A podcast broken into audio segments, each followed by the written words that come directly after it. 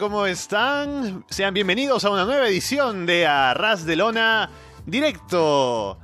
Es sábado 25 de noviembre de 2017. Estamos Alessandro Leonardo y Fede From G listos para comentar la actualidad del mundo del wrestling. Y esta semana, viendo los temas que tenemos aquí en la agenda, es básicamente todo WWE. Vamos a hablar sobre lo que ha pasado con las nuevas incorporaciones al roster principal, lo que ha pasado luego de Survivor Series.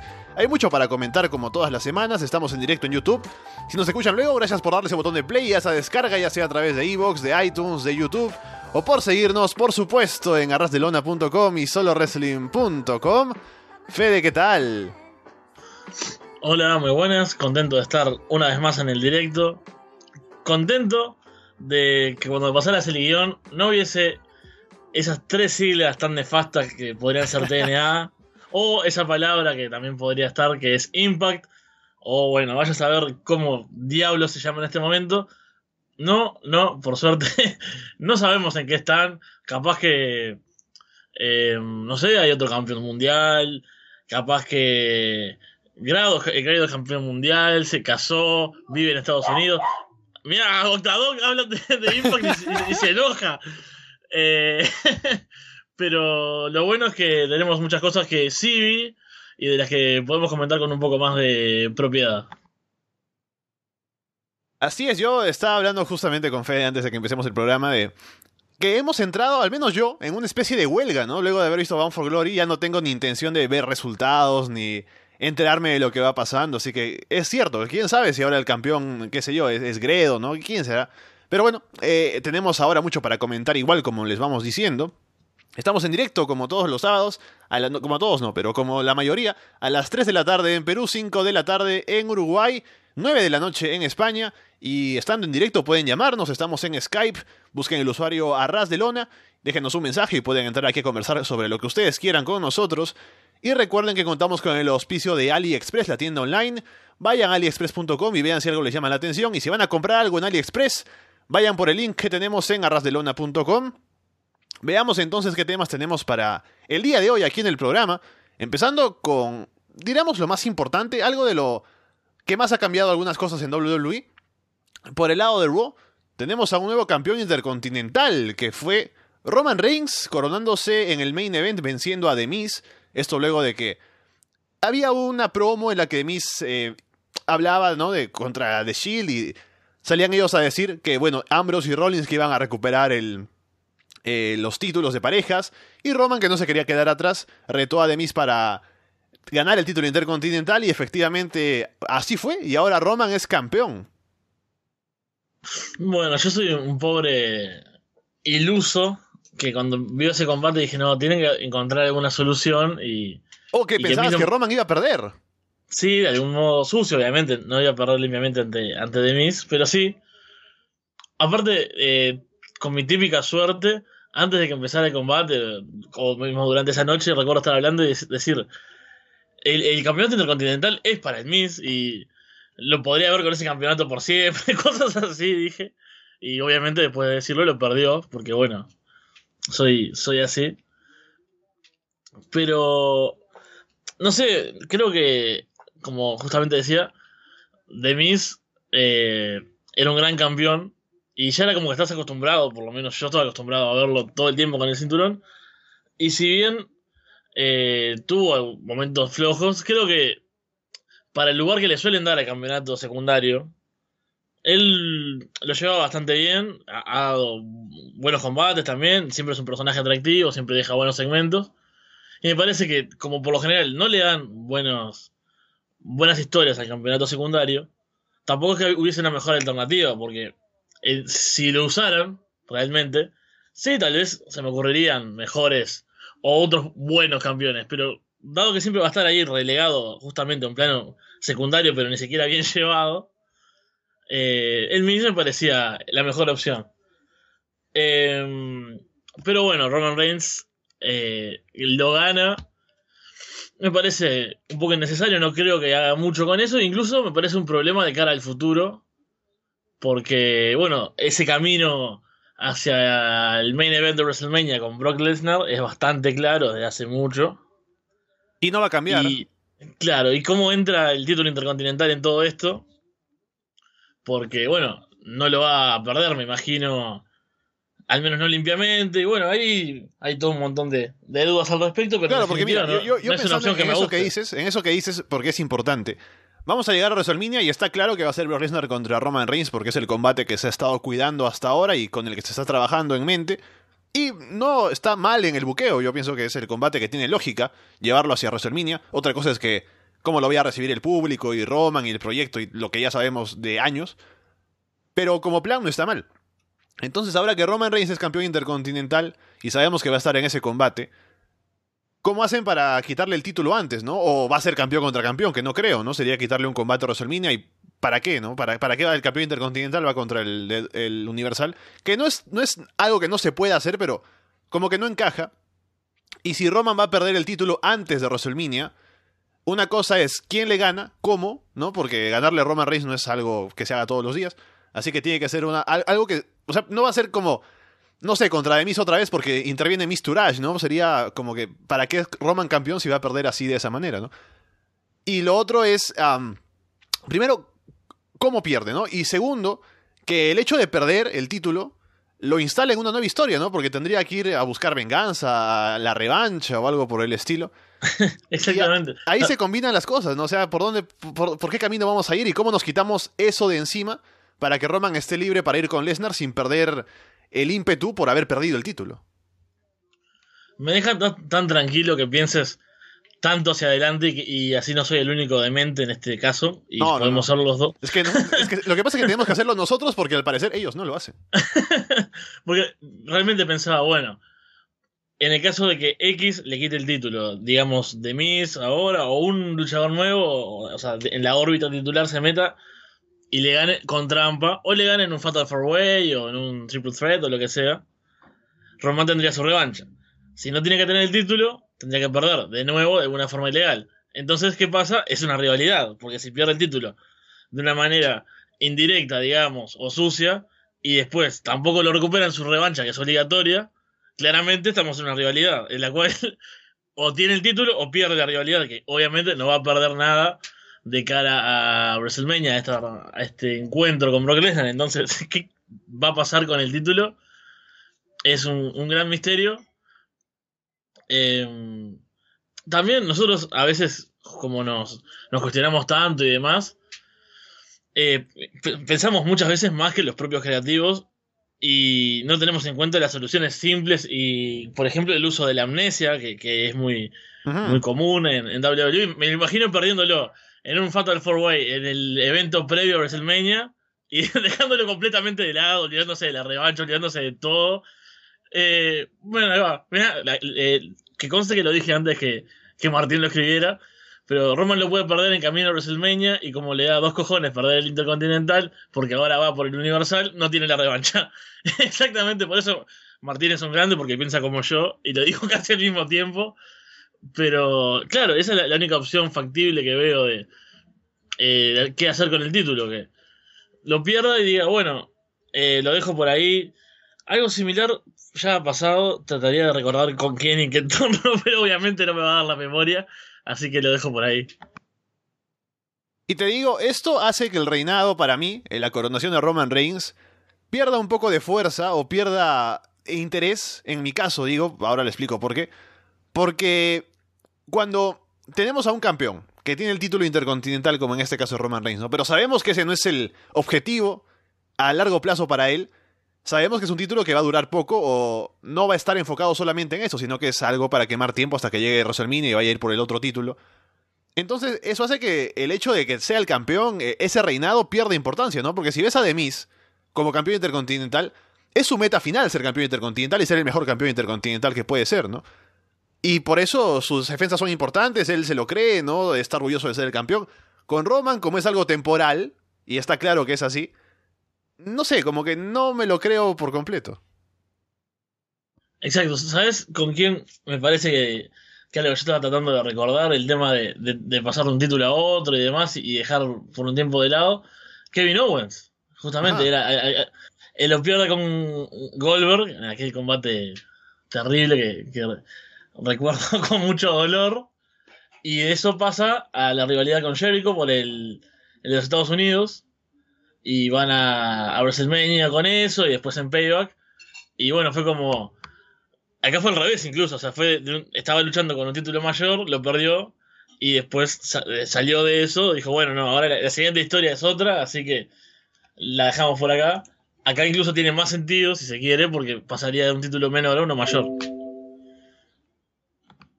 Fui yo de nuevo, discúlpame. Ah, ah. ya, ya, no, ya, no, reacciono como un loco igual, viste que ahora escucho eso y me quedo tranquilo. Veremos cómo es el reinado entonces de Roman Reigns contra quién defiende, cómo se vende y cómo termina, ¿no? Cuando llegue el momento. Algo en lo que pensar al menos ahora con Roman campeón en, en Raw. Que le da, al menos por ser Roman Reigns y por el nombre, ya le da importancia al título intercontinental de por sí, así que estará más presente en las carteleras, ahora incluso también por el hecho de que Lesnar no está en todos los shows, aunque viene Royal Rumble, pero bueno. Y hablando de Royal Rumble, Fede, y también metiendo ese tema de que ya estábamos hablando un poco, de que los creativos no piensan mucho a largo plazo. Finn Balor, ¿qué ha pasado con él? Se supone, como íbamos viendo, que se iba construyendo de a pocos con pequeños detalles, ¿no? Promos de Paul Heyman, promos del mismo Finn Balor. Y de, eh, bueno, Lesnar no, no, no propiamente, pero Paul Heyman, como digo, se mencionaba, ¿no? El posible enfrentamiento entre Lesnar, la defensa ante Finn Balor, y el hecho de que Heyman cree que Balor está a la altura como para retar. Y vimos cómo se cuidó a Valor durante los últimos meses. El combate con AJ Styles, que es uno que se recuerda bastante y aparte sirvió bien para ponerlo ahí como uno de los top luego de la rivalidad con Bray Wyatt. Pero han cambiado las cosas, ¿no? Hace muy poco Luego de la presentación en Survivor Series, a la noche siguiente en Raw, Samoa Joe le gana limpiamente a Finn Balor, lo hace rendir. La rivalidad parece que va a continuar por ahí. Y sí, se puede recuperar tal vez, ¿no? Pero a mí me parece que ya está claro que no tendremos a Balor retando contra Lesnar. Al menos no me parece que vaya a ser el caso. Y se dice que habrían cambiado los planes porque se... Vince ve que no está lo suficientemente over como para ser el retador. Y uno se pregunta, bueno, Tal vez no perdiendo contra Kane había estado un poco más over, pero esos son, otros asuntos. Y parece que, al menos por ahora, no sabemos claramente quién vaya a ser retador de Brock Lesnar en Royal Rumble. Sí, era, parecía la opción en un momento más segura para enfrentar a Lesnar en, el Rumble, pero sí, después de la derrota esa con Kane y ahora esta otra con Samoa Joe, que parece que sí, la, la rivalidad por ese lado, Valor pierde bastante push, me parece.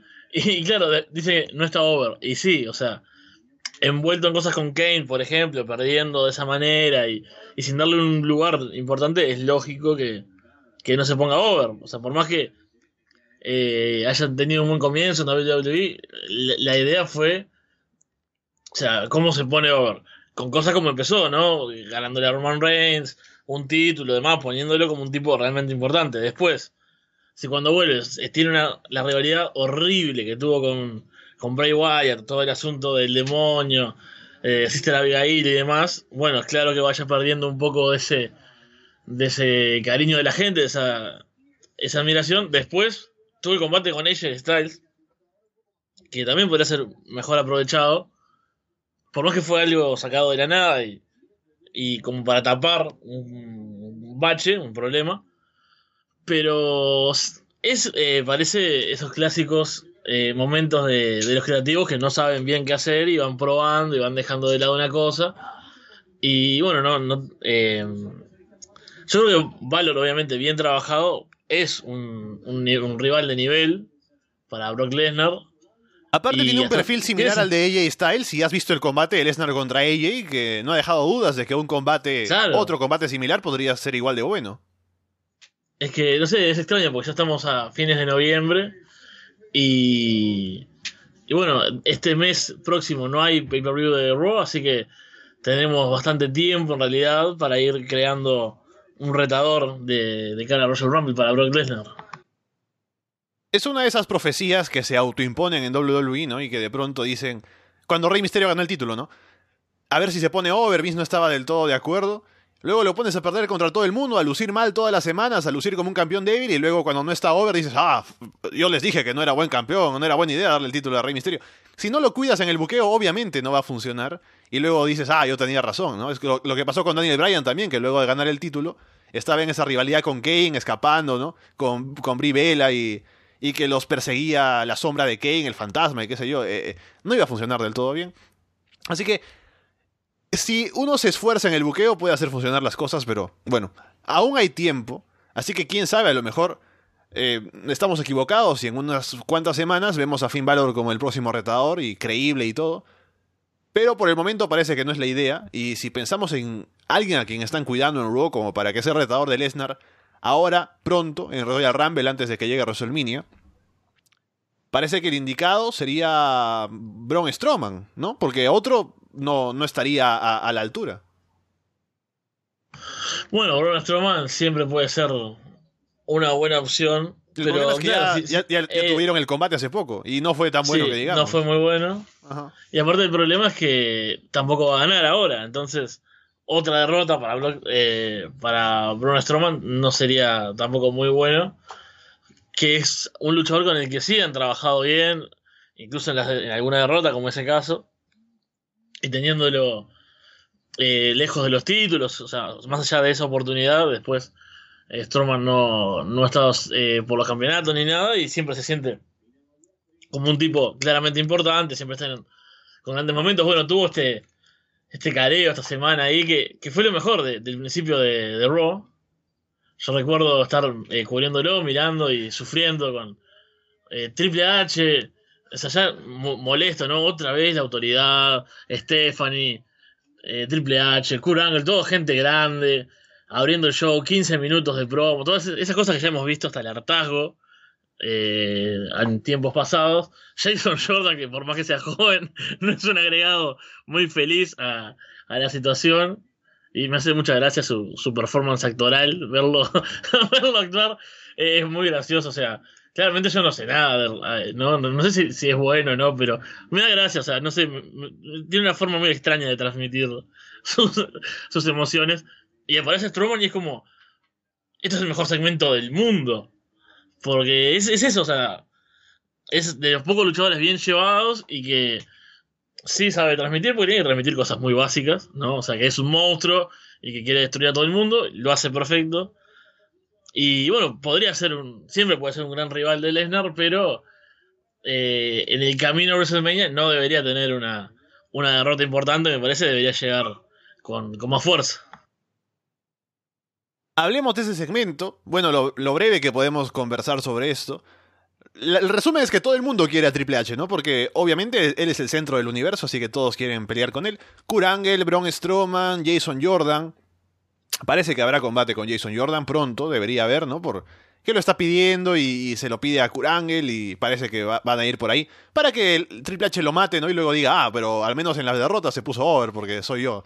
Y luego ya habrá el combate con Angle, tal vez en WrestleMania, es lo más probable.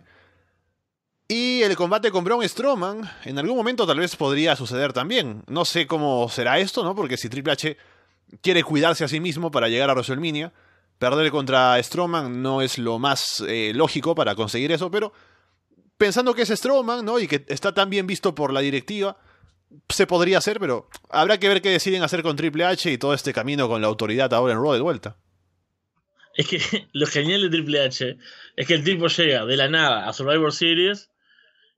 Y claro, o sea, a ver, Survivor Series, el combate tradicional, 5 contra 5, 10 luchadores, dos marcas que se mezclan, montón de posibles historias, de escenarios que se pueden desarrollar. Y la mitad tienen en él a Triple H. O sea, todos los de Raw, incluso algo de SmackDown, porque tuvo ese momento ahí con, con Shane y todo, todos involucran a Triple H, ¿no? Lo cual es, es maravilloso. Y lo digo incluso con, con la, la admiración que, que tengo por Triple H, que fue uno de mis luchadores favoritos. Y, y lo digo mirando mi, mi afiche con una pintura de Triple H que tengo acá gigante. Oh, Pero. eh, pero, claro, es como que. Demasiado, ¿no? Porque. Son caminos, pues cualquier camino sería una buena idea, si se quiere, usar, a Triple H como. Bueno, como un- una figura grande que es, como un tipo legendario y, y todo lo que implica tener una rivalidad con él. Pero claro, también habría lugar para hacer otras cosas con los demás. Entonces, ahí está Strowman metido, está Kurt Angle, está Jason Jordan. Que bueno, está Angle y, y Jordan tiene, tiene sentido porque bueno, padre e hijo. y está claro esa- que Jordan va a hacer el turn pronto. Tiene que hacerlo, porque si no. Sí, aparte, bueno, Jordan dio uno de los mejores momentos, y esto sí, sin ironía, de su personaje cuando empezó a dudar de tener el combate más tarde y demás. Él sale a retar a. El que luchar contra Triple H, dice que está pronto, que está mejor, y después cuando lo ponen en un combate con Strowman, ahí dice que tal vez no esté tan al 100%, y que bueno, fue como que era solo para luchar contra Triple H. Y ahí vimos por lo menos un momento interesante del personaje. Eh, creo que por fin, de- desde que está Jason Jordan, o sea, a ver, pensemos por ejemplo que Jason Jordan ha hecho cosas como tirarle verduras a Elias, ¿no? Claramente es un personaje que no ha hecho cosas muy interesantes, además de, bueno, de llorarle a, a Kurt Angle para poder estar en el combate. Así que no es un gran mérito tampoco que haya tenido un buen momento, pero lo tuvo, hay que aceptarlo. Y sí, el mundo gira en torno a Triple H, eso está claro. Y hay varias opciones. Yo, un combate contra Strowman, si no tiene nada mejor para Braun el que gane, eh, obviamente Strowman tendría que ganar a Triple H, no estaría mal. Y en realidad con Kurt no es un combate que me atraiga, eh, porque bueno, son dos tipos bastante veteranos. Aparte, físicamente los viste Sí, en, sí. en su- en Survivor Series, no estaban como para dar un combate. No. Y, y si es entre ambos, hay tiempo como para que se recuperen un poco, qué sé yo, ¿no? Si tienen algún problema físico que es recuperable todavía a la edad que tienen. Pero no tengo tanta esperanza en que sea un gran combate el que tengan. No, para nada. Y por cierto, hay un gran artículo al respecto de, del regreso de Kurt Angle y, y todo eso de Alejandro en, en Solo Wrestling, que recomiendo totalmente. Aquí el tema de conversación en el chat es ¿qué otros pósters tienes en, en la habitación, Fede? Porque ya revelaste que está el de Triple H ahí. Aquí preguntan si habías dicho alguna vez que estaba el de Kevin Owens. ¿Hay algún otro por ahí No. que no sepamos? O, o cómo es la situación ahí? ¿Cómo está distribuida, distribuido el arte en tu habitación? Bueno, tengo muchos de música, básicamente. eh, de bandas locales, uruguayas, argentinas. Y que tengan que ver con el wrestling. Tengo, bueno, ese Triple H, que es una.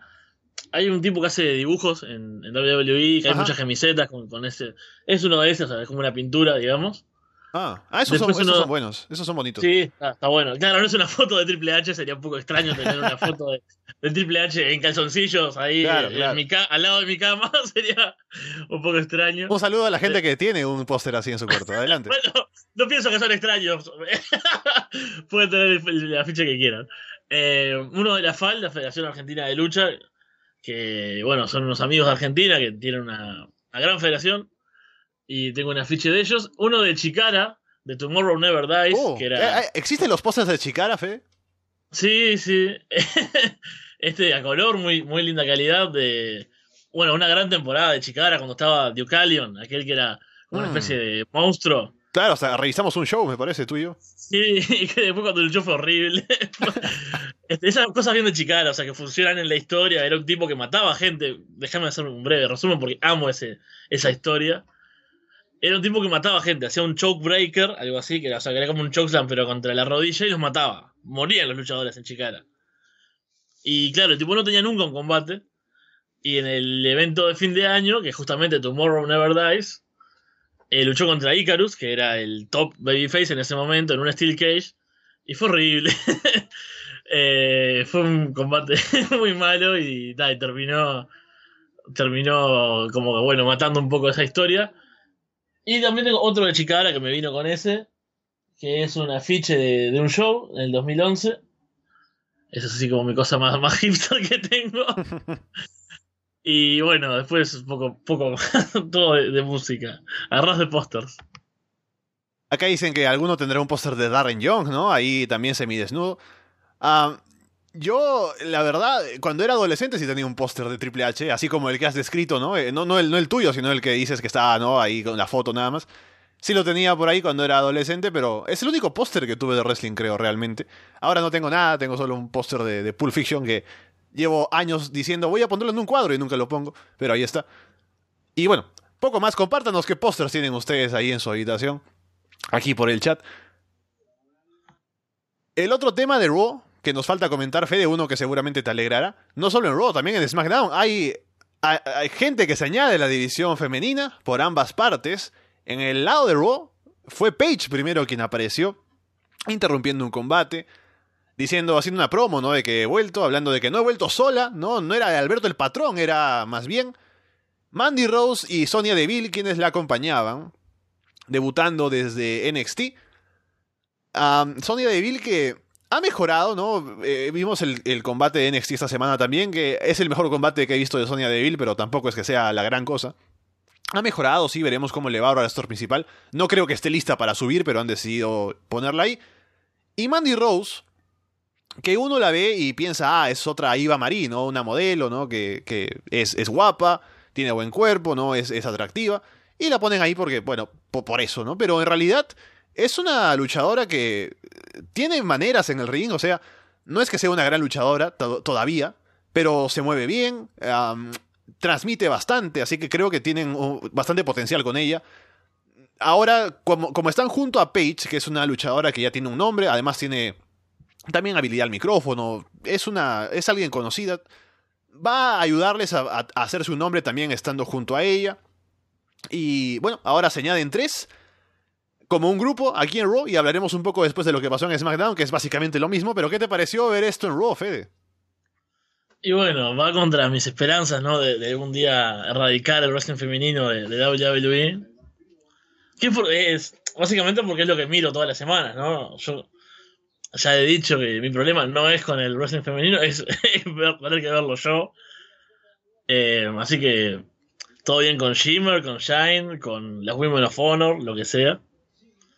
Este, mientras tanto, no tenga que, que verlo, ¿no? O sea, en Progress me puedo saltear alegremente los combates. Pero bueno, WWE por cuestiones de compromisos no puedo.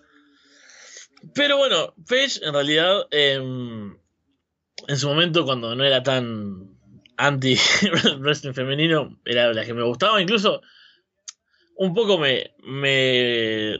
Tengo que admitir que me alegró ese regreso. Sobre todo porque no sé, una cosa nostálgica en mí existirá ahí. Soy uruguayo, en Uruguay la nostalgia es como algo que tenemos arraigado completamente. Y bueno, fue bueno en ese, en ese sentido volver a verla. Y porque tampoco me gusta el panorama actual de, las mujeres de, de, Raw. Entonces dije, bueno, de última, capaz que puede aportar algo. Y me sorprendieron las, eh, las chicas de NXT, a las cuales no conocía.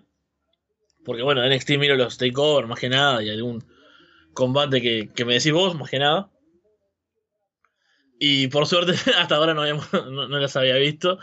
Y no sé mucho. Eh, me sorprendió, gran, gran, forma muy elegante, Alessandro, de, de referirte a, a, a, una de ellas dos. Ahora no recuerdo el nombre porque lo saqué. ¿A Mandy Rose? A Mandy Rose, sí, sí, una forma muy, muy elegante de definirla.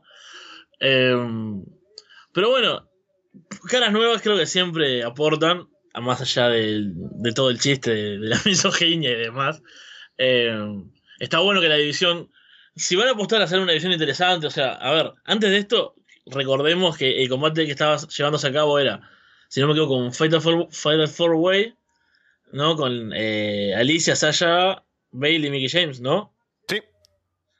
En el que cada una llegaba le decía algo a, a la campeona Alexa, y todos eran horribles, básicamente, o sea, Mickey James volvió a hacer comentarios de no. del ¿cómo era?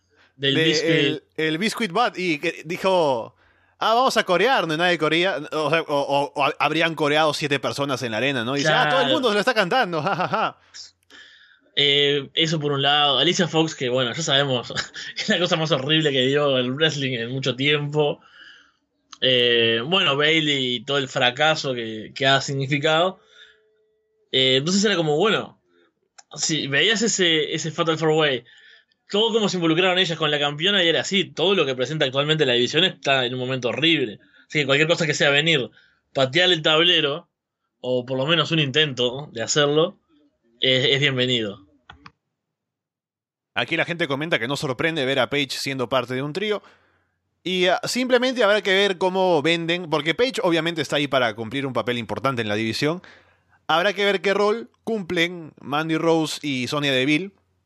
Me imagino que al menos con Sonia. Es, es, es difícil porque yo pienso que siendo ellas de un nivel por, por, debajo, ¿no? Porque tienen menos experiencia que las demás luchadoras, estarían ahí para ser como las mid-carders, si se quiere, ¿no? De la división femenina, para perder un poco más, ¿no? Para poner over a los demás.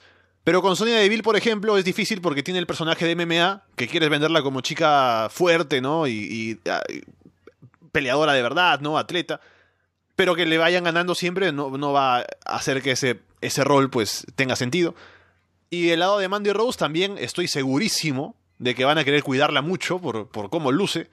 Así que no creo que vayan a hacerla perder demasiado tampoco, por lo cual habrá que ver quién queda siendo sacrificada en el roster eh, femenino para poner over a las demás. Pero veremos con qué fuerza sigue esta historia. Al igual que veremos con qué fuerza sigue la historia en SmackDown, que es tal cual, ¿no? Aparecieron Ruby Riot. Ah, tengo anotadas aquí los nombres para que no olvidarme. Son Ruby Riot, Liv Morgan y Sarah Logan, que también aparecieron ahí, atacaron a Naomi en backstage, atacaron a, a Natalia y Charlotte en el ring. Y básicamente invadieron de la misma forma. Está Ruby Riot al medio para hacer las promos, ¿no? Para hablar un poco más.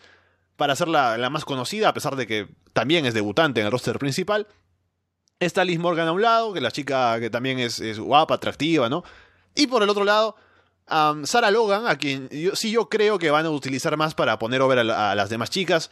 Es una buena luchadora, pero no es que tenga mucho más para ofrecer y tampoco la han usado mucho en NXT. Así que estará ahí para ser claramente la mid-carder, ¿no? O, por debajo. Pero creo que está bien, o sea, para darle profundidad al roster. Lo único que es cuestionable de todo esto es que es el, mismo segmento, la misma historia, el mismo gimmick, repetido dos noches seguidas en WWE en la, en la división femenina. No, es que eso realmente fue indignante el punto de, la risa.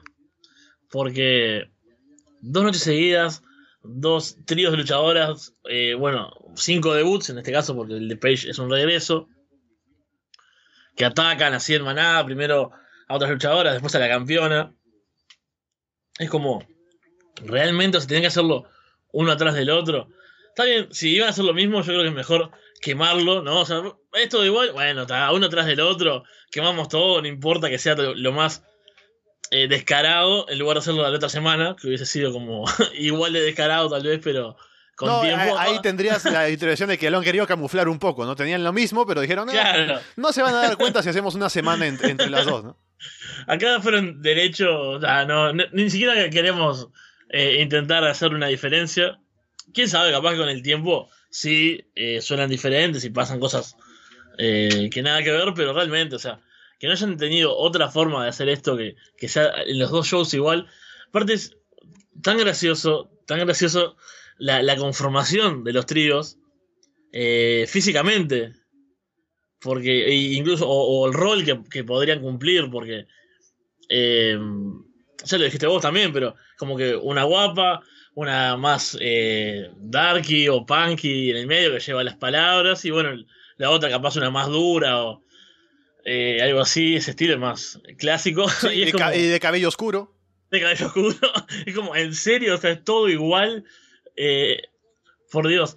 En este caso, Ruby Riot es la que más me alegra porque acá, eh, a ras de hipsterismo, a mí me gustaba cuando era Heidi Lovelace, que la conocía en, Chicara, y era una de las luchadoras que sí miraba sus combates.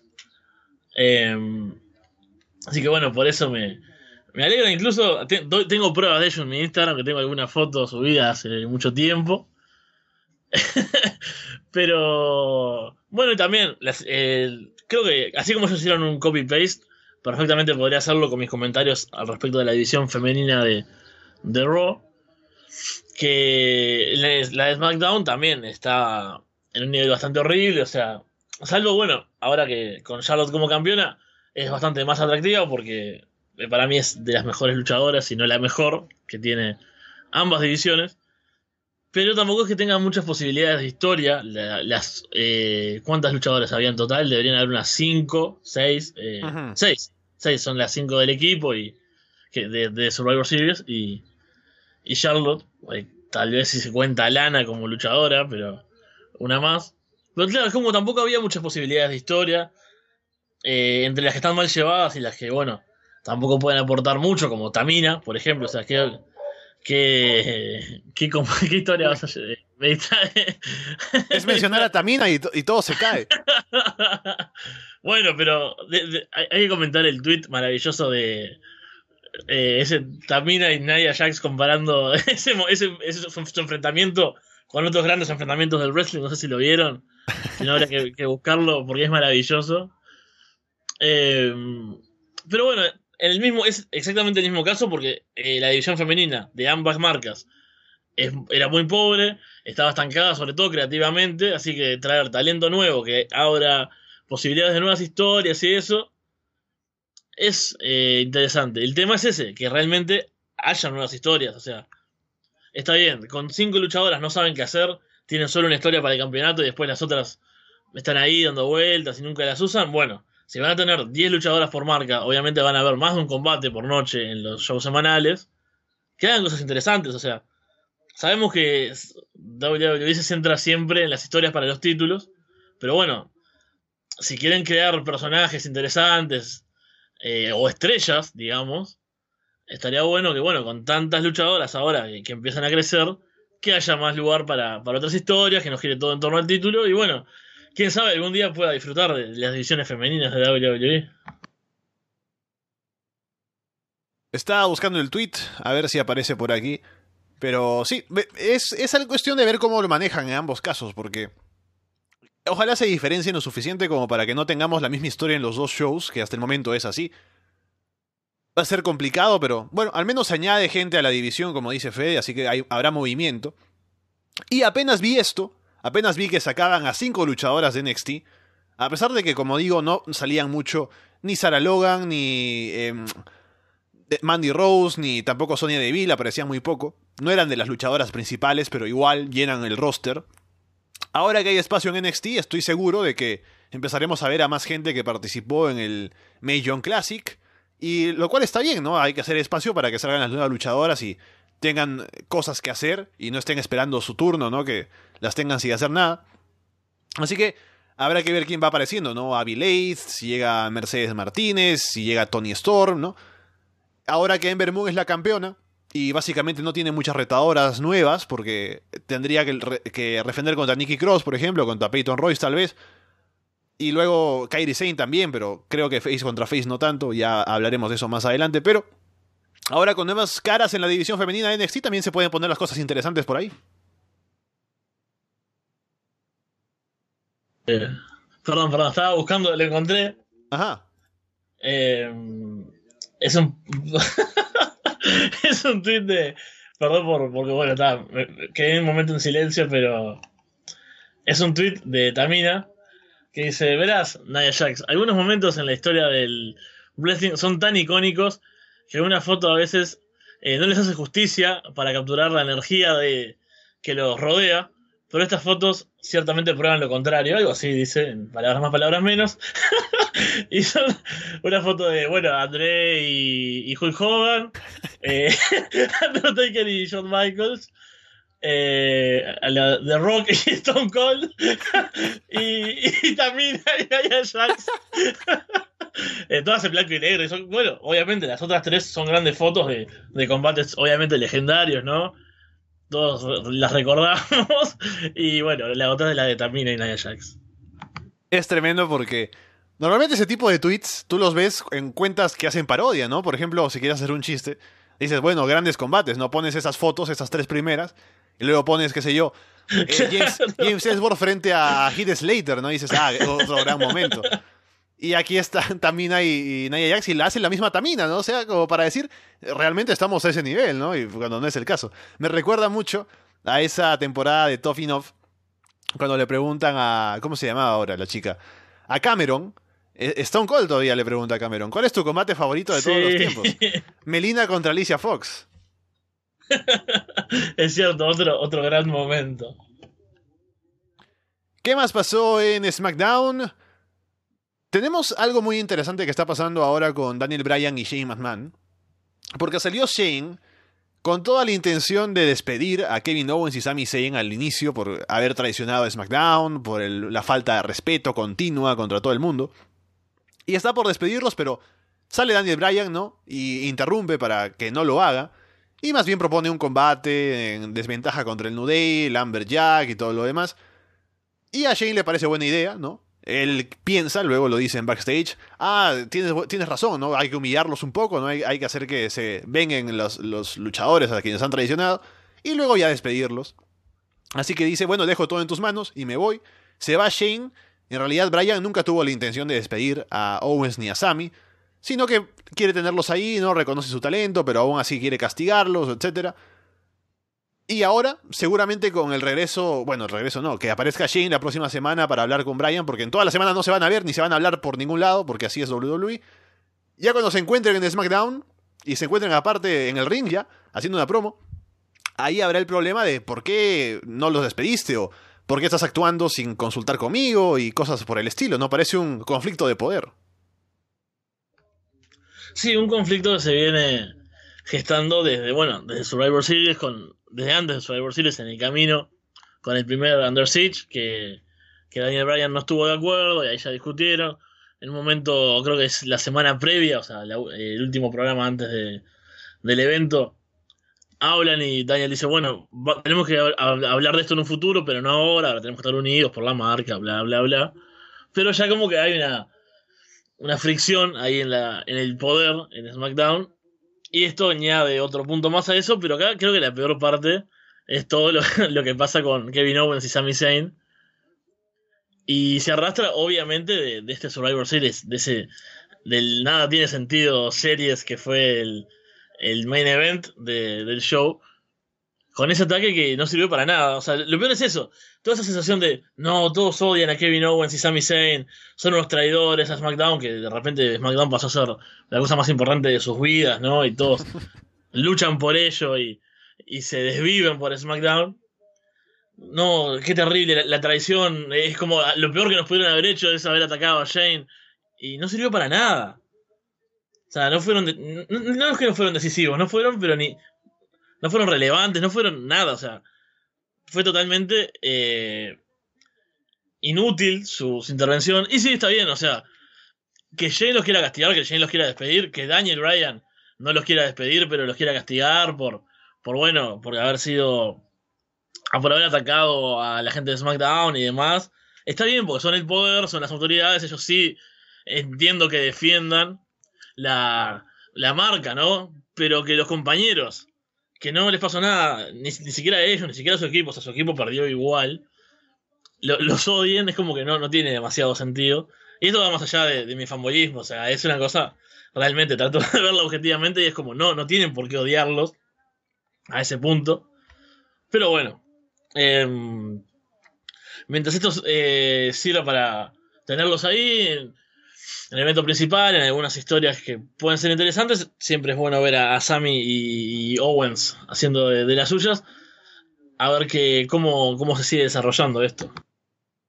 Y hablando de eso, Brian anunció que la próxima semana será Kevin Owens contra Randy Orton, así que hay un combate grande, al menos para ver en SmackDown, que puede estar bastante bien. Y sí, lo interesante es ver cómo se desarrolla eso de Shane y Brian, y el destino de Sammy y Owens también, porque salió la noticia, ¿no? Y habrá que ver qué tan cierto es esto, pero dicen que luego del problema que tuvieron, del que hemos hablado también, ¿no? De que los compañeros se encuentran, ¿no? Y de pronto deciden, qué sé yo, faltar al trabajo, ¿no? Porque son compañeros de toda la vida. Que Owens y Sammy juntos quisieron no hacer caso al buqueo y eso. Parece que ahora las cosas van mejorando con Owens, pero Sammy sigue siendo visto como una mala influencia. Sí, lo cual es increíble, ¿no? O sea, un tipo que uno no se puede imaginar como una mala influencia es, es Sammy. Y a mí la, única así que la única opción que me queda en la mente es esa, ¿no? La cosa de viejos amigos y como una especie de, de regreso, ¿viste? Cuando uno se encuentra con un amigo en un lugar en el que, bueno, no solía estar con él, es como que tiene ahí ciertos retrocesos, ¿no? Este, hacia, hacia su juventud.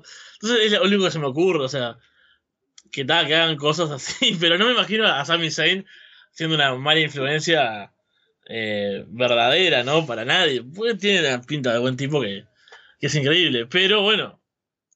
Claro, mira, Martín tiene razón, Argentina cambió completamente el pensamiento de, de, Sami Zayn por lo que ocurrió cuando, cuando llegó allá. Claro, una vez que lo abandonó el bus ya no, ya no quiso saber nada con nadie, ¿no? Ya no le interesa lo que piensa el buqueo ni, ni la gente, ¿no? Él sigue, yo pienso que él sigue vengándose así por lo bajo, de a pocos, de lo que le hicieron. Claro, he olvidado ese, ese momento tan, tan importante en, la historia ahora de, reciente de Sami Zayn. Pero sí, la, la, situación con ellos es muy extraña. O sea, después de eso que pasó en la gira de Europa también, que los mandaron de vuelta a Estados Unidos y nunca se supo demasiados detalles al respecto. Es como, es como raro, o sea, nunca sabemos qué parte es historia, qué parte no. Eh, si les van a. Bueno, está lo de. Lo que pasó con Vince en el 365, que no lo vi todavía, no he tenido el tiempo de verlo. Eh, de Kevin Owens, este especial, este documental, que después de, de, WrestleMania, después del combate con Jericho, va a, preguntarle Owens a, Vince qué le pareció y le dice directamente un no. Eh, dice, tipo así como, ¿y estuvimos bien? No, dice Vince así totalmente seco y que hay un momento súper dramático y horrible. Y también ahí eso como que resurge la idea de, bueno, no, Vince no confía más en Kevin Owens. Pero después tenemos lo que pasó en Camino Hell in Cell. Entonces, es como, está en una situación muy extraña, pero claro, ahí es cuando nosotros que somos tipos fríos, analíticos, racionales, no entendemos y después decimos, ah, es WWE nada tiene sentido. Así que, ¿qué podemos hacer más que mirar y esperar a ver qué pasa? Disculparán que insista con esto, pero eh, recién he visto la foto de, de Tamina, el tweet que pone aquí con, con Naya Jax. Y lo mejor es que tú ves las fotos que pone, ¿no? De Andre de Giant, Hulk Hogan, de Rock, Stone Cold, Undertaker, Shawn Michaels. Y son fotos tomadas artísticamente, ¿no? Con una especie de fotografía especial, un acercamiento, ¿no? Pero aquí lo de Naya Jax y, y, Tamina es una, una, captura de la network, ¿no? Que sale el, hashtag a un costado y no está ni bien encuadrado. Es, genial. es cierto, me olvidé de ese detalle. Es que fue eh, tanto lo que me hizo reír que me olvidé de comentar eso. Pero también, o sea, las otras son grandes fotos. y la de ella ni eso, o sea, ni siquiera tiene una buena foto ese momento, es terrible.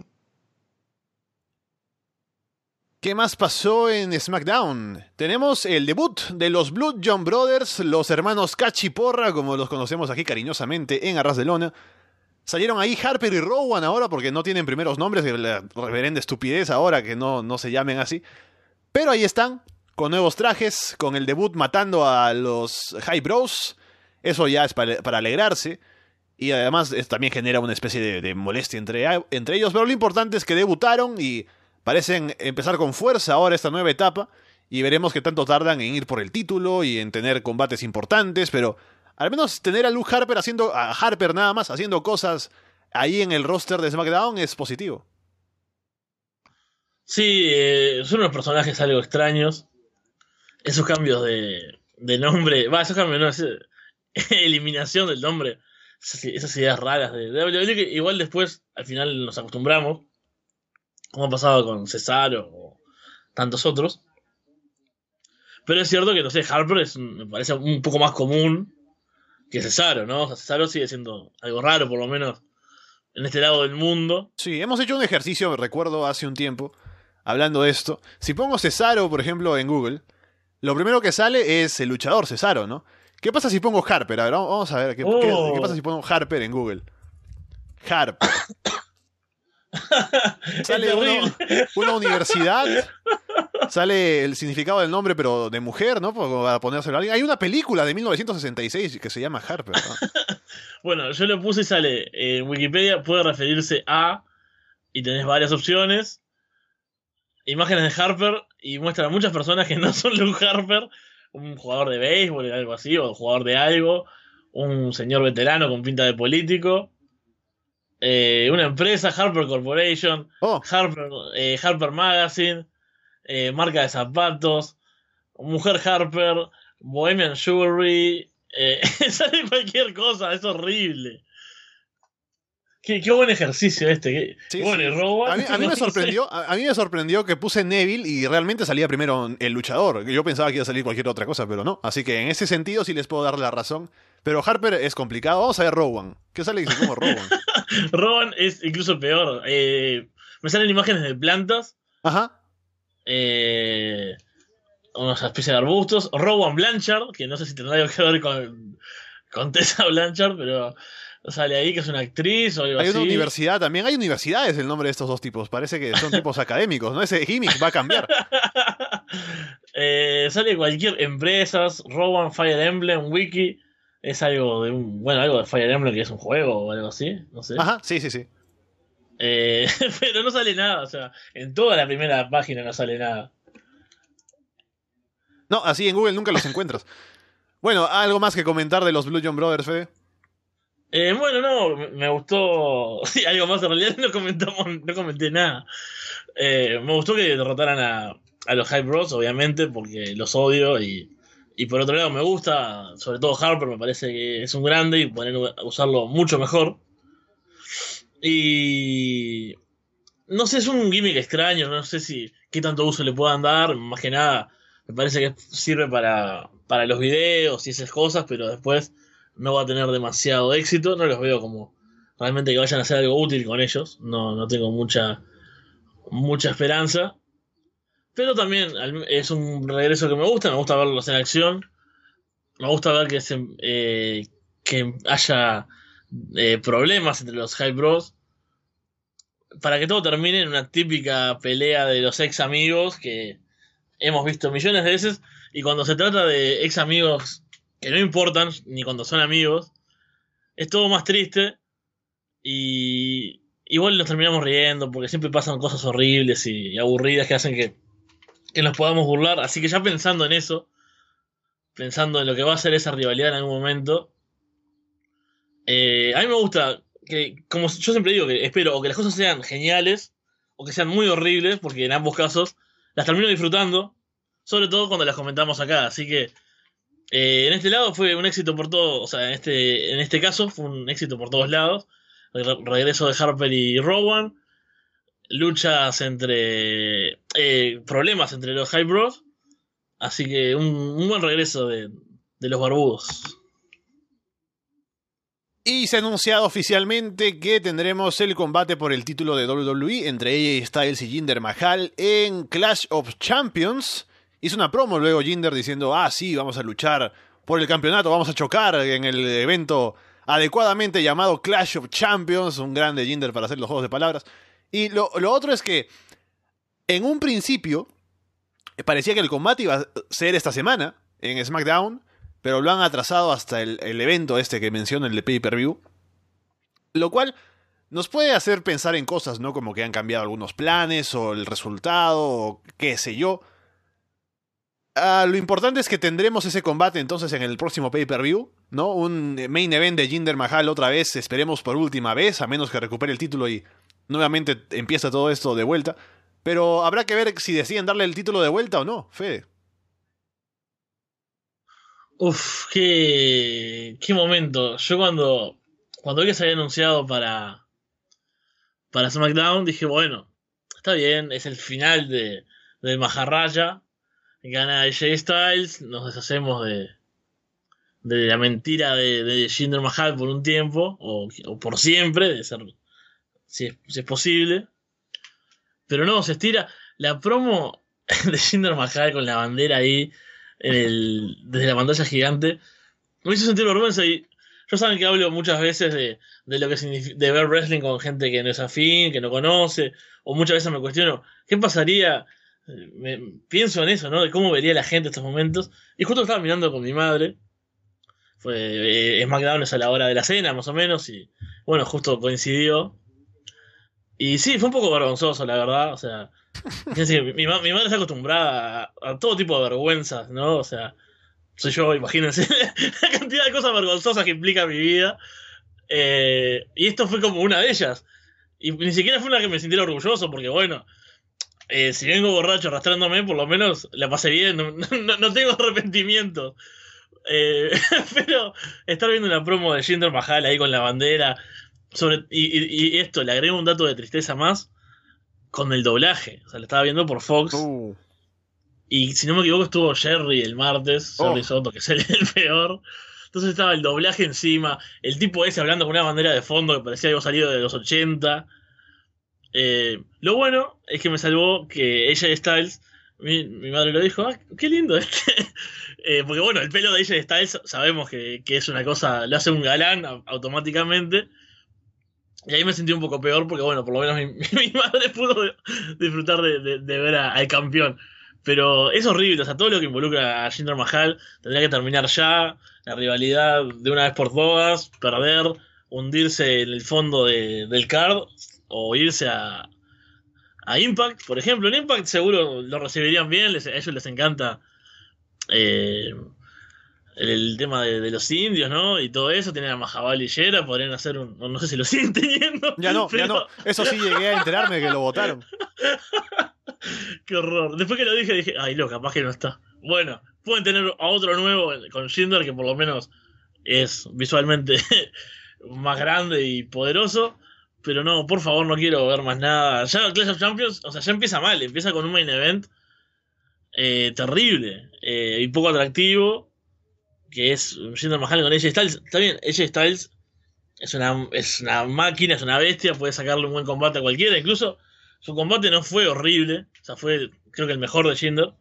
Pero es como que, bueno, falta un mes más o menos. Y, y no, ya el main event no atrae, ya empieza mal el, el evento, me parece. Y también, como nos comentan aquí en el chat, comentaremos brevemente otra rivalidad que se ha armado, que parece ser Baron Corbin contra Bobby Root, que apunta, creo yo, a que estará Root perdiendo contra Corbin por el título, y no sé si será lo mejor para Root, obviamente no, creo que deberían cuidarlo más, pero viendo lo que hicieron con él en Survivor Series, parece que no está en los planes. Sí, bueno, eso es eh, bastante esperable después de, de, de, Survivor Series y cómo han lo que han hecho con, con Root por ahora. Y es una idea bastante extraña, o sea, no sé cuál es el plan con Bobby Root. Es esos luchadores que suben y no sabes qué hacen, o sea, con ellos, ¿no? Eh, Porque pasó automáticamente de ser heel a Babyface. Claro, es como. Eh, el cambio de roster realmente es un peligro, ya hay infinidad de casos que lo han demostrado. Y claro, para mí hay cosas que funcionan bien en, en NXT y no funcionan en, en, los rosters principales de la misma manera, pero además se llevan de formas diferentes. Y no sé, o sea, ¿para qué, ¿para qué lo subieron? Lo, que tenía bueno, su entrada, ¿no? Que eso, la gente la corea y es genial y todos nos divertimos. Pero bueno, hay que hacer algo más que eso, o sea.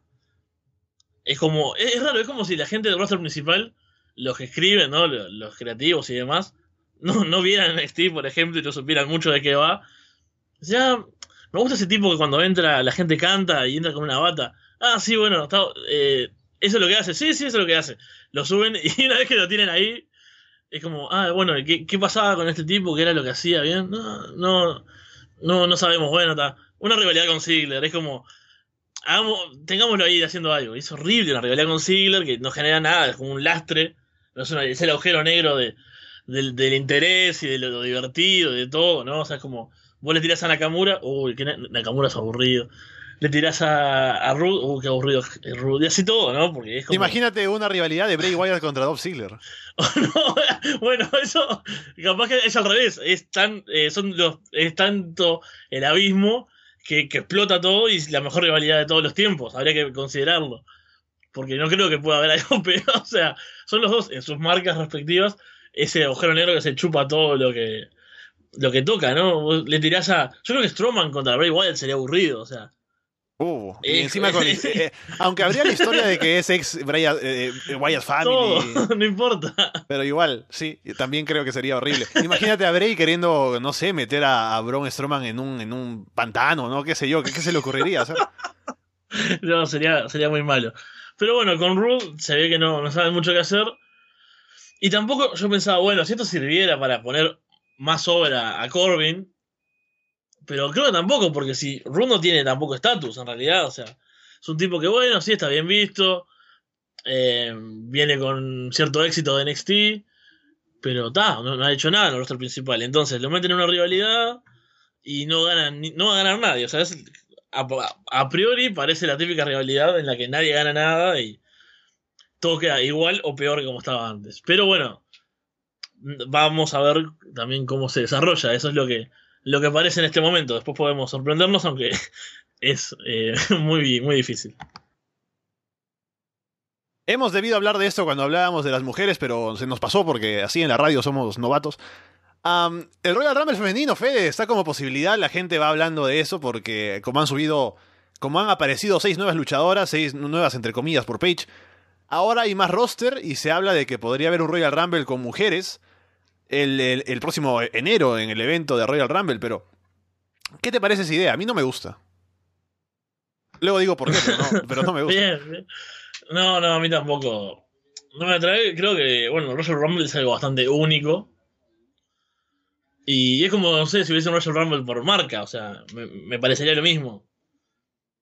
Eh, ese es uno de los argumentos, ¿no? Después tengo algún otro capaz. Pero el principal es ese. No es como el Money in the Bank. El Money in the Bank, si bien empezó siendo uno, que era el de WrestleMania y eso. Cuando lo empezaron a hacer en dos marcas, tenía sentido. Y acá también tendría sentido, o sea, no, está mal, pero es como que, no sé, ya es una tradición con mucho tiempo. Y eso, o sea, es como otro Royal Rumble, o sea, o sea, Royal Rumble es eso, o sea, vos cuando mirás el evento estás esperando que sea el evento principal, que sea todo ese combate, todo lo que significa, y no creo que aparte que las mujeres pudiesen dar un buen Rumble, actualmente el, el roster que hay. Porque si bien hay luchadoras que, que sí, que tienen buen nivel, no le tengo mucha confianza cómo podría salir eso. Básicamente, eso es eh, lo que creo. No sé. No, y aparte tenemos el ejemplo cercano de un combate múltiple de mujeres en el en Survivor Series y ya ves cómo quedó. Uf, fue, fue muy horrible. Y claro, o sea, se te mezcla, no sé, Charlotte, eh, por ejemplo, ahora Ruby Riot, eh, Paige, Becky Lynch, con Naomi, con Alicia Fox, con Dana Brooke, y eso va a muchos momentos eh, dignos de bochameña, probablemente. O sea, eso es lo que, lo que me imagino de, un Royal actualidad de- del roster y demás. Tampoco creo que pudiese servir para desarrollar historias. o sea, por, por ningún lado me parece interesante. Tenemos a Roberto en la línea, hola. Hay ruidos. Eh, es Darth Vader, creo que ha aparecido en lugar de Roberto. Hola. Intentémoslo por otro lado. Veamos. Hola, Roberto. Sí, hola. Hey, ¿qué tal? Vamos a meter a Fede de vuelta porque había un problema en la otra llamada, al parecer. A ver, Roberto, háblame mientras tanto. ¿Qué, qué nos cuentas? Ah, hola. Ah, eh, no sé si han hablado ya del evento que va a haber de SmackDown especial de, Stargate. Ah, no. ¿Es verdad que sucede hoy, si no me equivoco? Sí, hoy. Sí, la verdad es que en su momento lo comentamos porque se había hablado bastante, ¿no? De que es Starcade el regreso y que es el... Era básicamente WrestleMania de WCW y que de pronto es un house show y no se transmite en ningún lado y es Starcade, ¿no? Así que no tengo nada para hablar porque no recuerdo ni la cartelera de lo poco que se ha promocionado y que no significa nada porque no lo podemos ver. Acá, acá es cuando Sí. hago el salve. Ojo, Y adelante. tengo la cartelera abierta pronto para este momento. A ver, sorpréndeme. que, Dime, Fede, por favor, haz- hazme el hype de lo que no voy a poder ver de ninguna manera. bueno, empiezo, voy a ir de, de menor a mayor. Tenemos un Dustin Rhodes versus Dash Wi- Wilder. Dash Eh, Wilder, ajá. Revival, Dash Wilder. Que Dustin Rhodes, así está anunciado al menos en Mm. Solo Wrestling, así que confiamos plenamente en esta cartelera. Un Grudge Match, como se les llama muchas veces en, en Ring of Honor o en, o en Evolve, de Bobby Roode contra Dolph Ziggler, justamente, el, el- Oh. el agujero negro del aburrimiento contra Bobby Roode. Por el campeonato de Estados Unidos, Baron Corbin contra. Uy, tenemos el eco de. Roberto, creo. Sí, estoy tratando de, de superarlo. Oh, Roberto, ponte, ponte mute por un momento. por el campeonato de parejas de SmackDown, de Usos, contra New Day, Chad Gable y Shelton Benjamin, y Kevin Owens y Sami Zayn. Ojo ahí, Kevin Oh. Owens y Sami en la lucha titular de parejas. Y después, eh, los dos, esto yo lo, lo que, lo querría presentar como un co-main event, porque es un Steel Cage por el campeonato femenino de SmackDown, Charlotte contra Natalia, y en un Steel Cage también, AJ Styles contra Jinder Mahal por el campeonato de WWE. Oh, doble Steel Cage, entonces en la misma noche. Sí, ya, ya lo dejan pronto ahí y entran los otros. Mira, no está mala cartelera. La verdad es que a lo mejor, imagínate, comparamos luego con cómo quedó Clash of Champions y es una cartelera que queda mejor. Pero, pero sí, o sea, el asunto aquí, como ya lo mencioné, es que no se puede ver porque no se transmite ni se graba ni nada. Pero es Starcade. Roberto, adelante. Ah, yo lo que quería decir es que si creen que puede haber un tipo de, no sé, sorpresa, ¿no? Un cambio titular ahí porque ah, es como un evento especial entre comillas, ¿no? Y a veces pasa que los eventos especiales hacen un cambio titular, ¿no? Yo más veo en la lucha de pareja, no sé por qué creo que puede pasar algo ahí y que, digamos, no ganan los títulos y ya tienen una excusa para no ser despedidos el siguiente martes en SmackDown, Sami Zayn y Kevin Owens, ¿no? Mira que no es, no es una mala idea, me gusta. No solo porque sería lógico con lo que está pasando con Shane McMahon y Daniel Bryan, sino que también por ver a Kevin Owens y Sami Zayn siendo campeones en la división de parejas sería interesante.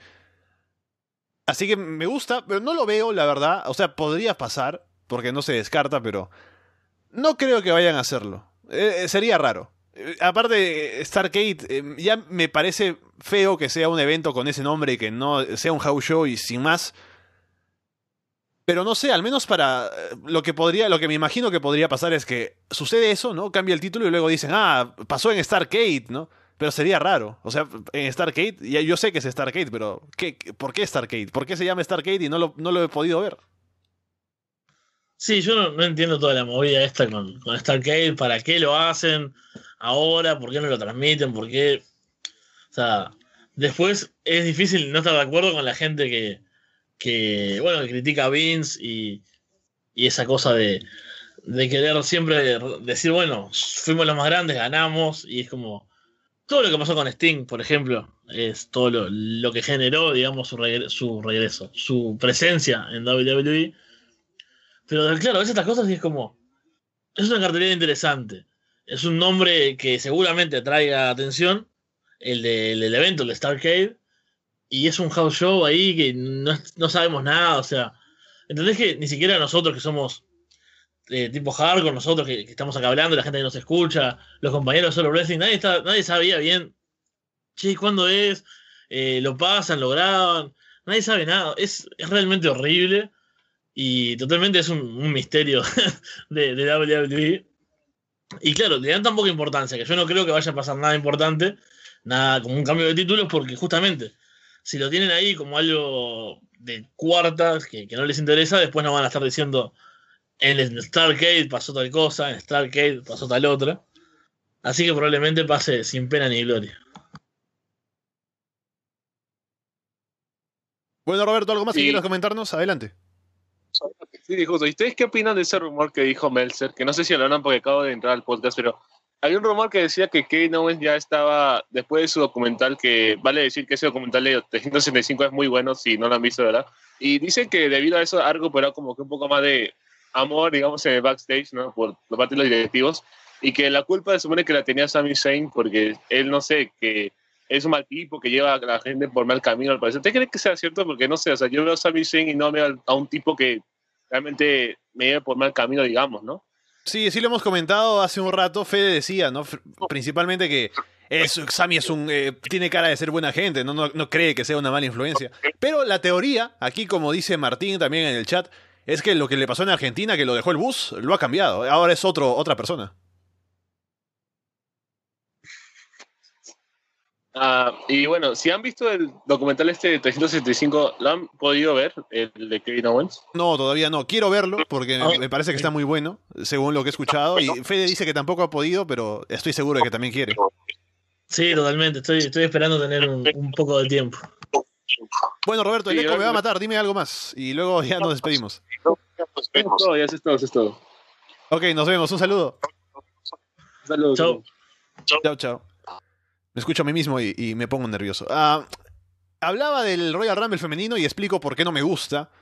Principalmente porque, imagínate un show, el Royal Rumble, ¿no? Que durará cuatro horas, otra vez como Survivor Series, con dos Royal Rumbles. O sea, ¿no te parece demasiado? A mí, solo de pensarlo ya no puedo, no puedo conmigo mismo, no, no, no, no lo aguantaría. Porque, primero que, que suceda uno al inicio, como que le quita el hype al otro porque ya viste un combate similar y quita la importancia que sea un gran combate únicamente, ¿no? El únic- la única vez que sucede en el año. que haya otro similar de mujeres le quita eso de especial, creo. Y lo otro es que el premio para el ganador de Royal Rumble es ser el retador hacia WrestleMania, así que se construyen las, las rivalidades y todo alrededor de esa idea, ¿no? Con el retador ya elegido y a ver, se disputan el título para ver quién es el que va a ser campeón cuando llegue a. Y está todo ya planteado desde ese, esa fecha en, enero.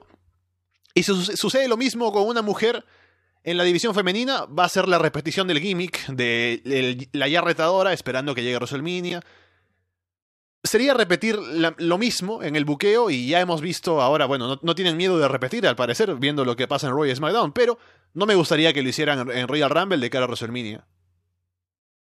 Claro, por ejemplo, con el Money in the Bank se puede hacer cosas diferentes, porque como vimos en este caso, eh, está la opción de que uno lo pierda, o de que intente canjear más pronto. Entonces ahí, si bien hay dos que podrían tener casi que el mismo gimmick, cambia bastante. Aparte, no sé si uno fuese Face y Heal también podría cambiar. Pero acá como que no importa demasiado porque es básicamente ganar y sentarse a esperar y ver, bueno, sí, según los personajes, cómo se va desarrollando, etcétera, etcétera, pero yo creo que el Royal Rumble es tan especial ese combate, o sea, pasamos un año sin ver ese combate, si bien pueden haber Battle Royals y demás, que tener otro que se sienta de segunda, porque yo creo que no hay forma de que un Royal Rumble hoy en día, con el roster que hay y todo, se vea igual de importante es la realidad, o sea, más allá de, la misoginia, del humor y todo. O sea, no se puede comparar los luchadores que podrían meter la importancia y todo lo que significa el Royal Rumble eh, clásico con, no sé, las 20, si, llegan luchadoras que hay hoy en día en el roster principal de mujeres.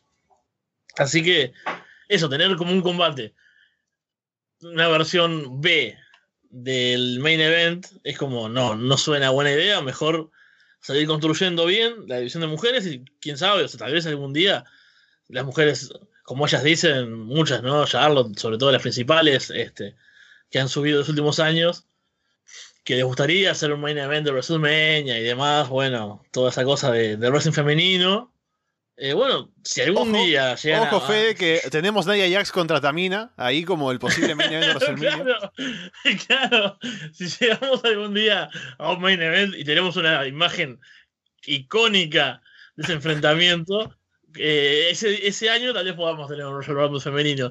Mientras los enfrentamientos nos hagan reír, como en este caso, eh, no. Sigamos hablando de eventos porque hay noticias al respecto. Se ha anunciado la lista de eventos especiales de pay-per-views de WWE para el próximo año 2018.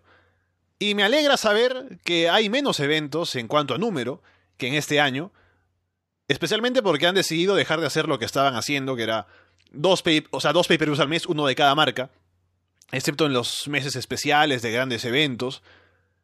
Que me parece inteligente, primero porque era demasiado, ¿no? Para el, el fan, o sea, estar viendo tantos shows, cada dos domingos tener que ver cuatro horas de show. Era mucho, y aparte para las historias no había tiempo para ir construyendo eventos importantes, así que había shows que se sentían como que de relleno o claramente shows de baja eh, de bajo estatus en comparación con otros, así que no funcionaba bien. Y además perdían dinero porque el hecho de tener más shows no ha hecho que crezcan los números de suscriptores en la network, así que no sirve de nada. Es más gasto de producción y eso, así que no tiene sentido. Y tenemos un, una agenda aquí del próximo año que es más accesible para todo el mundo. Tenemos Royal Rumble como siempre en enero, en febrero tenemos Elimination Chamber, en marzo Fastlane, en abril WrestleMania, en mayo Backlash, también Payback en mayo, están separados estos dos shows a inicios y finales de mayo.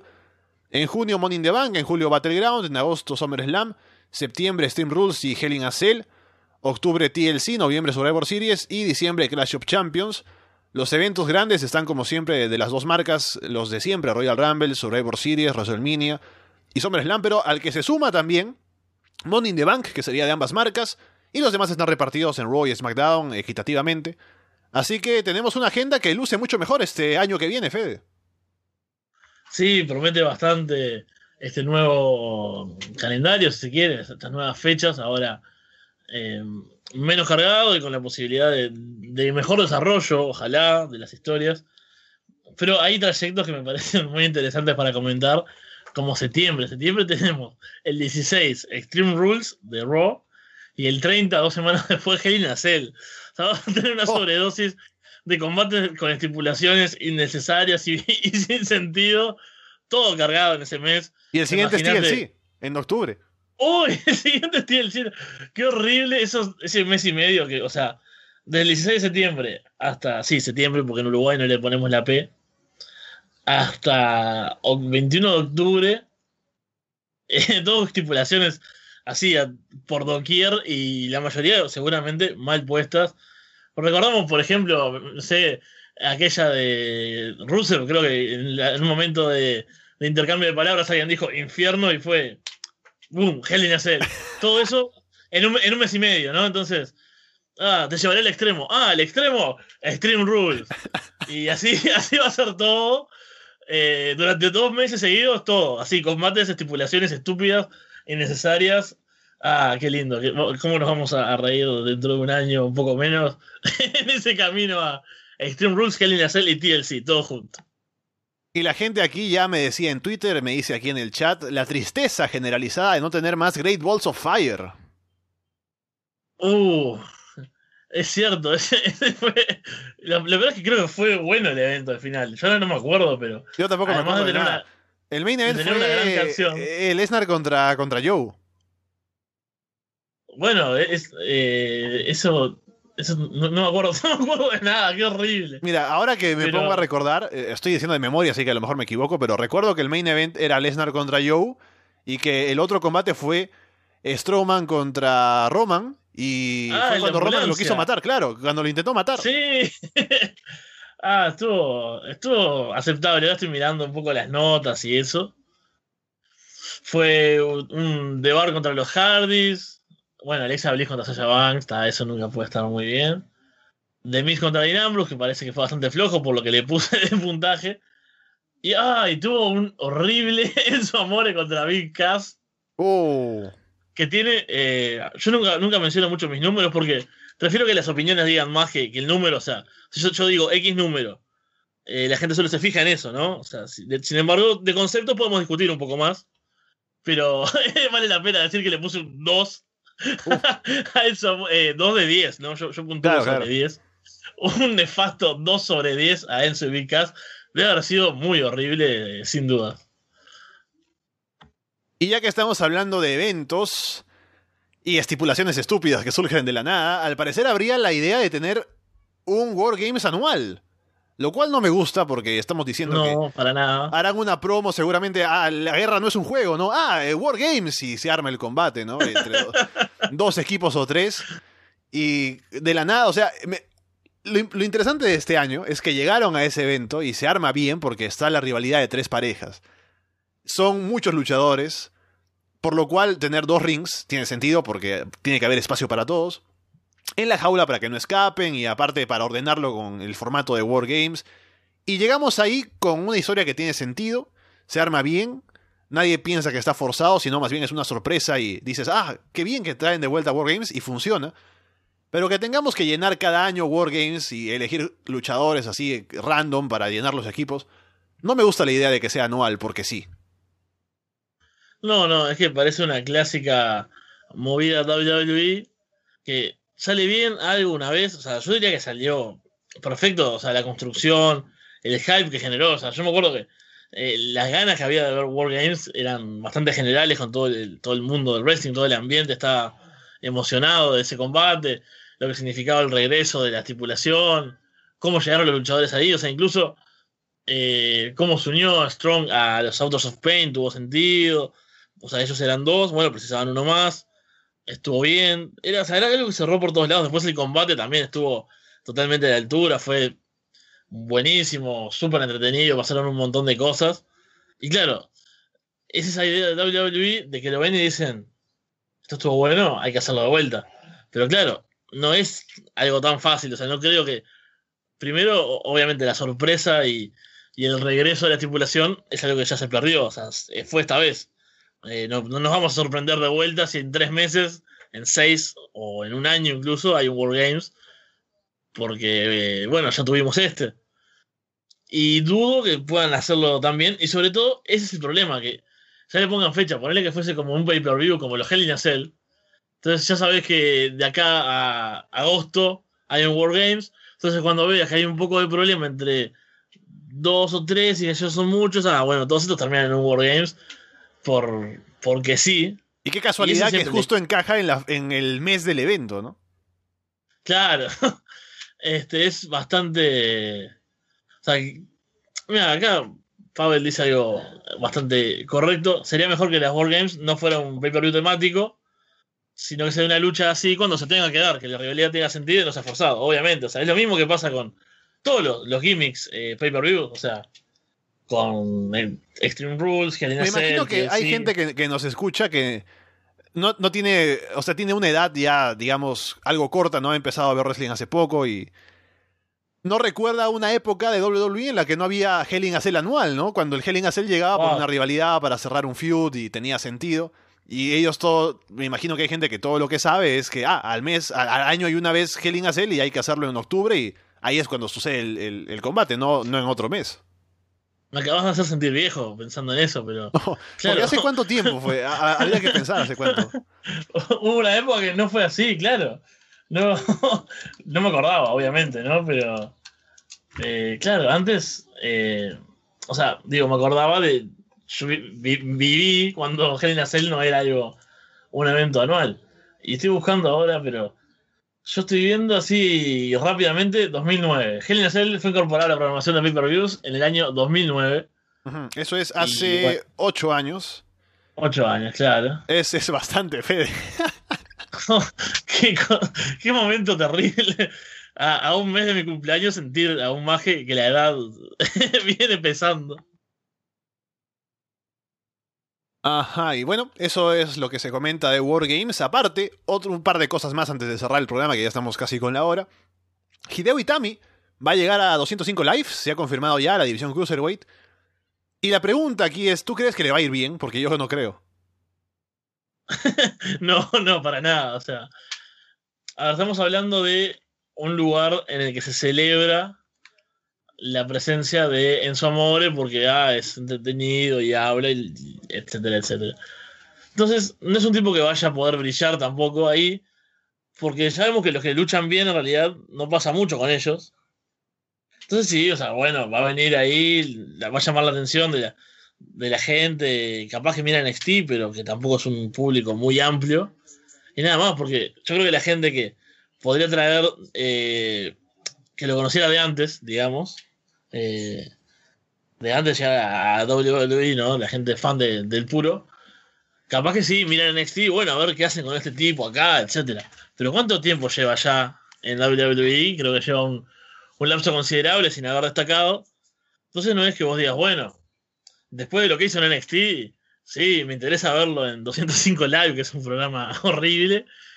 No, realmente no creo que, que atraiga la atención de, nadie, o sea, porque no, es un tipo que hayan hecho nada con él en NXT, entonces, y que tampoco destaque en carisma, o sea, y como decía, la gente que da buenos combates, está bien, tiene algún momento en el show, o sea, pueden lucirse un poco, pueden tener un combate titular y demás, si no es con Enzo, porque ahí no, no hay forma de tener un buen combate. Pero nada más, o sea, no, no creo que sea algo que le sirva demasiado sigue siendo ahí mal utilizado eh, Itami. Y ya que estoy hablando de 205 Live, voy a hacer un breve paréntesis porque lo tuve que ver para Solo Wrestling para cubrirlo el uh. martes. Lo siento mucho, adelante. No, y tengo que decir que el tema de, Soul Train luchando en combates contra el, otro equipo, estaría bueno que el otro equipo tuviese un poco más de personalidad. O sea, que tuviese un nombre, por ejemplo, o, o sea, está bien, todo gira en torno un poco a Enzo, un poco no, todo gira en torno a Enzo, lo cual es horrible. Pero creo que cómo se construyó el, capítulo estuvo bueno, o sea. Enzo, Enzo no luchó, eso es bueno. Hubo momentos horribles de backstage, con Gulak disfrazado de pavo, pero siempre pasan cosas horribles, o sea. Es como, no sé, algo que podría estar haciendo Carl Anderson en, en, en Raw, así que tampoco me molesto tanto. Y estuvo bueno, lo malo fue que, no, se llegó a nada con eso. Em, esos combates no sirvieron de mucho y quedó todo. Pero eso, o sea, me, gusta cómo funciona el Soul Train contra la facción rival. Eh, sobre todo me gusta porque Enzo no tiene, no participa, no lucha. Yo creo que va a fracasar, y lo digo con tristeza, por dos motivos. Primero porque en 205 Live, en la división Cruiserweight, ya de por sí es difícil destacar. Vemos que hay luchadores muy talentosos como Cedric Alexander, como Rich Swan, como casi todo el roster de 205 Live, como Gran Metalik, pero no destacan, o sea, en el, en el show principal, en, en, el gran espectro de WWE del roster, son como un punto ahí perdido que está para llenar cartelera y poco más, y así que no hay mucho que, que puedan ofrecer. Y no trabajan, en la mayoría de casos, con sus fortalezas. O sea, los ponen ahí a tener buenos combates y no les dan tiempo para que desarrollen carisma, ni, ni hablen, ni nada. Y Hideo Itami, que pues no tiene las promos para destacar por ese lado tampoco. Y en el ring su estilo no es que sea muy vistoso, sino que es de, de, golpear duro y eso, pero no es que sea para ponerse over de inmediatamente. Va a ser complicado por ese lado destacar. Y lo otro es que yo creo que van a llevarlo como babyface en lugar de como heel, porque va a ser el gran debut y va a ir tal vez a buscar a Enzo directamente. Y hemos visto en NXT que funciona muchísimo mejor como heel que como babyface. Así que si lo llevan como babyface, va a ser más complicado aún que destaque. Y creo que va a ser solo para retar un par de veces y luego a estar perdido ahí en el medio del roster. Sí, totalmente. Acabas de ilusionarme con un momento que es uh, Hideo. Digámosle Kenta, eh, entremos en, en arras de, de hipster, oh. pa pateando horriblemente a Enzo. No pensamos en eso, no pensamos en el disfrute que nos puede generar eh, como aquel este, el mejor Kenta, ¿no? El Kenta que, que cuando iban los, los Yankees a, a, Japón los mataba a patadas, pero patadas de verdad, así, muy Steve. Eh, eso contra Enzo, que se saque las ganas, aparte, me lo imagino, o sea, a todo el mundo debe odiar a Enzo, creo. Y imagínate este tipo que está hace como no sé cuántos años en WWE, se lesionó no sé cuántas veces, nunca le llega una oportunidad por nada, está ahí como perdido eh, a pesar de, bueno, de, de, todo el talento que tiene, y lo, lar lo, lo largan ahí a luchar contra Enzo, Uf, que es espantoso. Para desquitarse, ¿no? Es como esos juguetes que te venden para liberar el estrés. Como el fidget spinner, ¿no? Que es una mentira grandísima, pero está ahí para liberar el estrés. Es igual con, con, con Hideo Itami, ¿no? Que patea en su amor a ver si se le pasa. No, no, qué, qué maravillosa idea. Claro, bueno, ahí sí, por favor, un, un Enzo Amore contra Hideo Itami, lo compro ya. Con eso dicho, vamos cerrando el programa ya que estamos con la hora. Ha sido una hora y media que se ha pasado rapidísimo aquí conversando con Fede, con ustedes en el chat, con la llamada de Roberto. Estaremos de vuelta en una semana, ya yo con más tiempo libre, ya deseando que pase esta semana para estar más tranquilo. Y yo creo que vuelven los shows nostálgicos pronto, ya con esa semana que la siguiente es más, creo que habrá uno. A ver si estamos bien con los horarios.